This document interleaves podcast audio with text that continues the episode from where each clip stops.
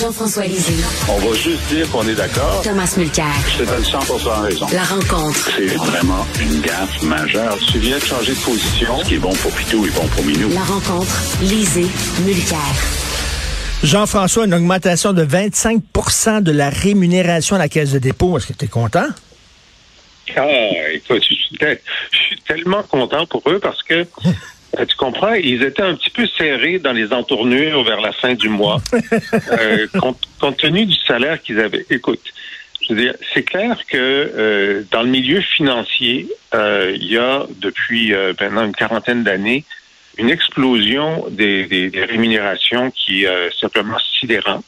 la fin de toutes les inhibitions. C'est intéressant parce que lorsqu'on discute avec euh, des gens qui sont euh, plutôt favorables à ça, on a dit, mais peux-tu m'expliquer pourquoi euh, dans les années 50, les, les, dirigeants de GM, par exemple, hein, General Motors, faisaient juste 20 fois le salaire du, du salarié moyen, mm-hmm. et puis maintenant, ils le font 200 fois. Est-ce que ils sont devenus extraordinairement plus intelligents? Est-ce que la croissance euh, de leurs entreprises est plus forte? Non. Euh, pourquoi est-ce qu'on est passé de 20 fois à 200 fois? Ben, il y a juste une explication. C'est la désinhibition des hauts salariés par rapport à, à, l'éthique salariale. Au Japon, c'est pas ça. Au Japon, et pourtant, euh, il y a des grandes entreprises japonaises qui font aussi bien ou mieux que des entreprises nord-américaines. Alors, pour ce qui est de... ils vont dire à la caisse, regarde, euh, nous, ces gens-là qu'on embauche, euh, si on les on les paie pas ces salaires-là, ben, ils vont aller, ils vont aller à la banque, euh, à la, la, CIBC, ils vont aller à la Banque de Montréal ou dans les autres institutions financières où où c'est ça. Je dis oui, c'est vrai, c'est vrai, puis ça c'est un énorme problème. Mais le président de la caisse de dépôt là, le président de la caisse de dépôt, on le paierait un dollar par année, puis on trouverait quelqu'un pour le faire que c'est une des meilleurs jobs au monde. Et immédiatement, quand tu as fini ton mandat de cinq ans, tu vas être payé 6 millions de dollars dans ta job suivante. Et jamais dans ta vie, tu vas avoir pu diriger une institution aussi importante. Même chose pour Hydro-Québec. Alors, euh, donc, moi, je fais une distinction entre la direction pour laquelle euh, c'est un, un, cadeau dans une carrière de pouvoir diriger ça, puis, qu'est-ce que tu veux? Le monde est malade dans le, dans le milieu financier, et il est malade partout. Euh, euh, est-ce que Tom, est-ce que ça tient debout de dire ben il faut leur donner des gros euh, des gros salaires sinon ces gens-là qui sont efficaces, qui sont performants vont aller au privé? C'est un paquet de bullshit. regarde, ça ça s'invente pas là parce que notre collègue Michel Girard décortique les chiffres ce matin, puis c'est hallucinant. Il y a près de 1500 employés, 1454 pour être exact. Salaire moyen, d'accord? Rémunération moyenne au-dessus de 350 000 par personne. C'est ridicule. C'est absurde. C'est totalement déconnecté de la hmm. réalité. Et quand on sait que le principal déposant, c'est les pensions de retraite des fonctionnaires, eux, ils ont reçu une augmentation sur trois ans de 6 Et là, avec des salaires comme ça, on donne du 25% C'est inadmissible. Et c'est un cadeau empoisonné pour le go, parce que la démagogie qui va se faire autour de ça n'a aucun bon sens.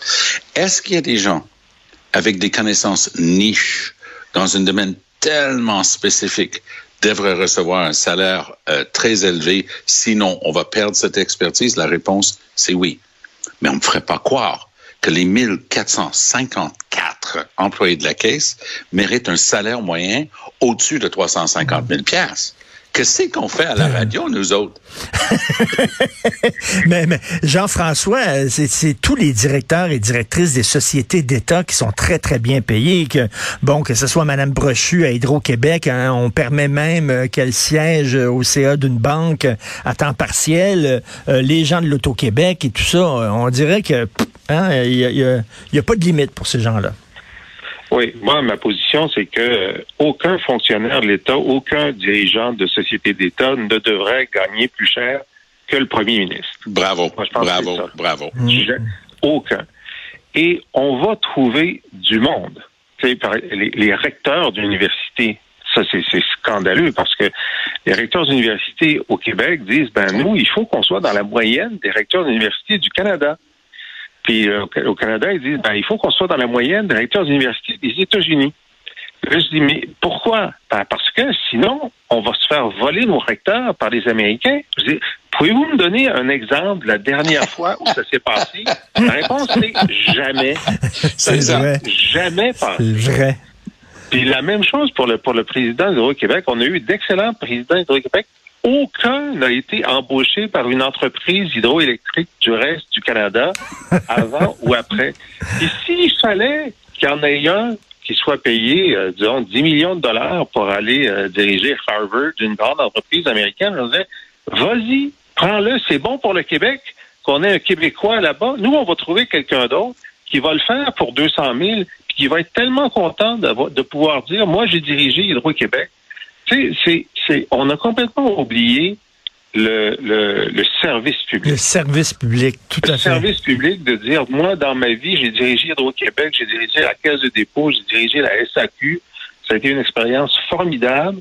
Puis j'ai donné ça, j'ai donné une partie de, de, de, de, ma carrière pour le service public. Puis ensuite, je suis allé faire 2 millions dans le privé à Couchetard ou ailleurs. Mmh, mmh. Personne ne dit ça. Euh, Tom, euh, tu veux nous parler de l'enseignement universitaire en français dans le nord de l'Ontario qui a été démoli? Oui. Alors, l'Université Laurentienne à Sudbury était un établissement dans la partie de l'Ontario qui a la plus forte concentration de francophones, qui depuis des décennies euh, décernait justement des diplômes de premier, deuxième, troisième cycle, et on pouvait faire ses études en français. L'arrivée de Doug Ford a sonné le glas pour cette université-là. Et contrairement à toutes les règles de l'art, on a permis à une université de déclarer faillite, alors que la faillite n'est pas du tout prévue pour ces établissements-là. Et le résultat concret, c'est qu'on a fermé la boutique pour la plupart des, cours et des programmes en français. On aurait pu penser parce qu'ils aiment bien s'émouvoir sur le sort des francophones hors Québec, que le gouvernement fédéral aurait pu faire quelque chose. Puis D'ailleurs, dans le dernier budget, quand Mélanie Joly était là, elle a réussi quand même à mettre une somme assez importante de côté pour l'enseignement postsecondaire francophone hors Québec. Très bien. Mais ils n'ont rien fait. Alors, on a eu droit hier à un rapport larmoyant, émouvant, de la personne responsable des services en français en Ontario. Zéro puis une barre comme résultat hmm. concret. Donc, ces étudiants-là qui ont été coupés, tu imagines, tu es en, plein cours d'études, finir une maîtrise ou un doc, tout d'un coup, tu es supposé de faire quoi?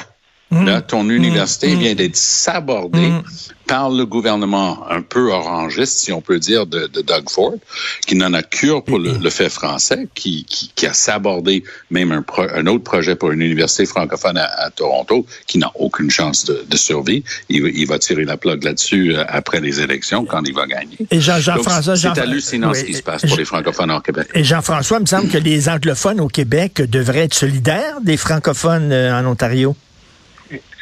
Oui, alors la, grande difficulté aussi, euh, ce, que, Tom dit est tout à fait exact, mais c'est que l'Université Laurentienne, euh, une des raisons pour lesquelles ils ont fermé ces 28 programmes, c'est que plusieurs d'entre eux étaient déficitaires parce qu'il n'y a pas assez de francophones qui s'inscrivent. Les franco-ontariens, euh, beaucoup d'entre eux vont directement dans les universités anglophones et il y en a un certain nombre qui viennent dans les universités francophones du Québec.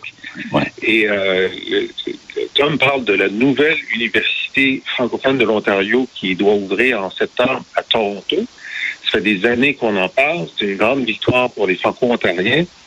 Il y a 14, 14 étudiants ontariens qui se sont inscrits exact. sur les sur les 150. Les autres, c'est des, des francophones hors Canada qui se sont inscrits. L'université devait commencer euh, avec 300 étudiants.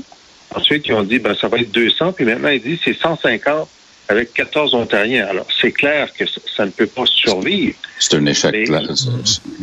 C'est ça. Alors, c'est très triste.